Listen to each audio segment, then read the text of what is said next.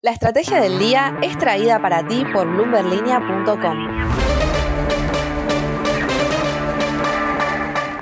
Muy buenos días, soy Francisco Aldaya, editor de Bloomberg en Argentina y hoy te voy a traer las tres noticias más importantes para que arranques tu día. Además, como todos los jueves, Mariano Espina nos trae Recintos del Poder, un resumen de lo más importante que está pasando en la política argentina. Pero antes, veamos cómo van a abrir los mercados este jueves.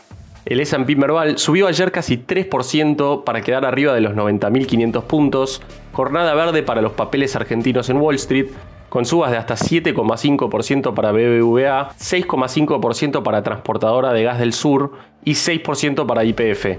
Pero la mayoría con alzas superiores al 2%. Mercado Libre, que había subido fuerte el martes, bajó 3,1% y fue la única otra caída aparte de Loma Negra. Cayó el riesgo país y quedó en 1.742 puntos básicos y el dólar blue se quedó quieto por tercer día consecutivo en 215. El oficial mayorista quedó en 106,58, el solidario o home banking en 185,15, el contado con liqui en 211,80 y el MEP en 203,93. Lo que tenés que saber.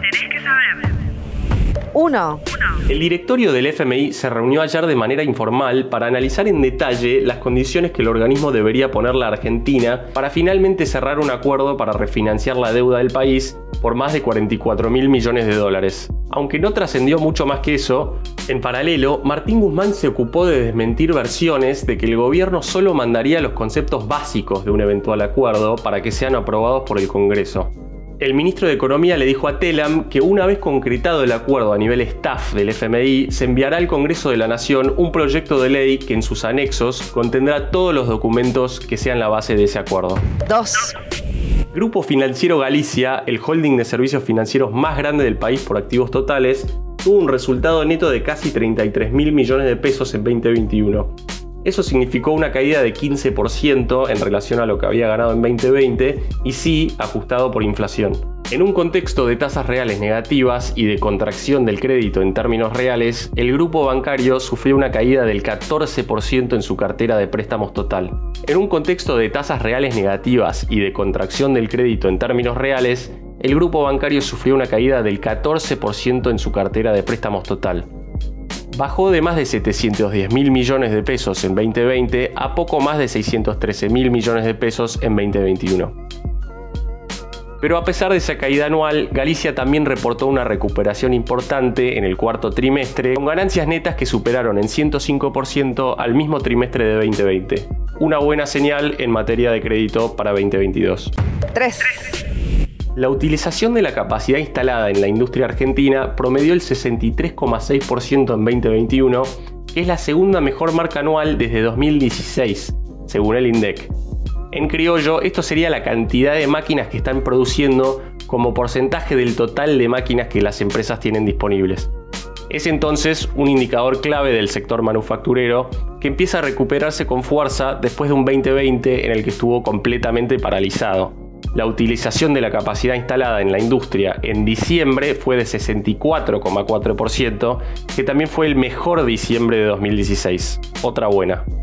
Expreso Financiero.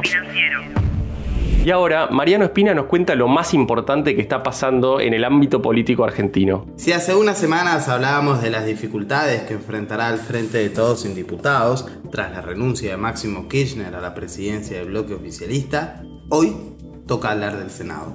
José Mayans, jefe de la bancada oficialista en la Cámara Alta, levantó la polvareda este martes tras las siguientes declaraciones a El Destape Radio. Necesitamos el detalle del acuerdo, es lo que yo le pedí tanto a Chodos como a Mar. Tenemos el detalle del acuerdo para saber en qué compromiso vamos a meter al país, ¿verdad? Necesitamos el detalle para saber en qué compromiso vamos a meter al país, dijo el senador formoseño, y al que le contestó este miércoles fue Martín Guzmán, el ministro de Economía, al señalar que la idea de que va a haber documentos secretos es un sinsentido y que el acuerdo será enviado al Congreso con los anexos que contendrán todos los documentos y detalles del entendimiento con el fondo. También respondió Juan Mansur, el jefe de gabinete de ministros, quien dijo lo siguiente. Confío en el debate, confío en que los parlamentarios van a votar lo mejor para la Argentina. Y en ese sendero yo creo que el debate va a ser muy rico, va a ser lo mejor y no tengo duda que seguramente va a salir y va a salir bien. No tengo dudas de que va a salir y va a salir bien, dijo el tucumano, pero lo cierto es que si ya la situación está complicada en diputados, al oficialismo no le sobran los números en el Senado.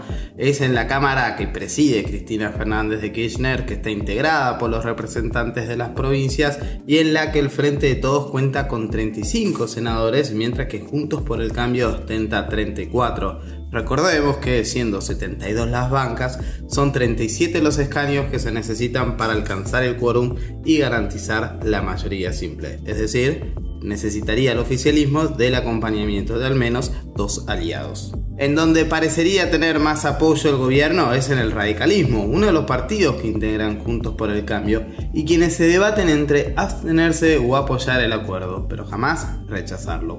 Lo discutirán este sábado en una cumbre en la ciudad de Santa Fe, capital de la provincia homónima, que será encabezada por el presidente del Comité Nacional de la UCR, Gerardo Morales, y en la que participarán los díscolos de Evolución Radical, el bloque liderado por Rodrigo de Loredo bajo la influencia del porteño Martín Lustó. La frase del día. Antes de irnos, veamos lo que dijo Alberto Fernández ayer en un acto en el que anunció la construcción de 100 escuelas técnicas en el país. El 2 de marzo demos vuelta a la página de la penuria, Empecemos otra vida, tenemos tanto por delante. Marzo nos va a traer mucho más que el comienzo del ciclo lectivo, lo que carga de valor muy simbólico a esta frase. El gobierno enfrenta vencimientos con el FMI que no puede pagar y espera tener cerrado un nuevo acuerdo antes de que termine el tercer mes de este 2022. Esto fue un nuevo capítulo de la Estrategia del Día Argentina. Yo soy Francisco Aldaya, editor de Bloomberg Línea, y me podés seguir en Twitter en arroba franaldaya. No se olviden de suscribirse a este podcast y también a Línea de Partida, Línea de Llegada y Línea de Cambio, los tres newsletters diarios que ofrece Bloomberg Línea. Espero que tengas una gran jornada productiva. Esto fue La Estrategia del Día Argentina, escrito y narrado por Francisco Aldaya. Producido por Arturo Luna y Daniel Hernández. Que tengas un día muy productivo.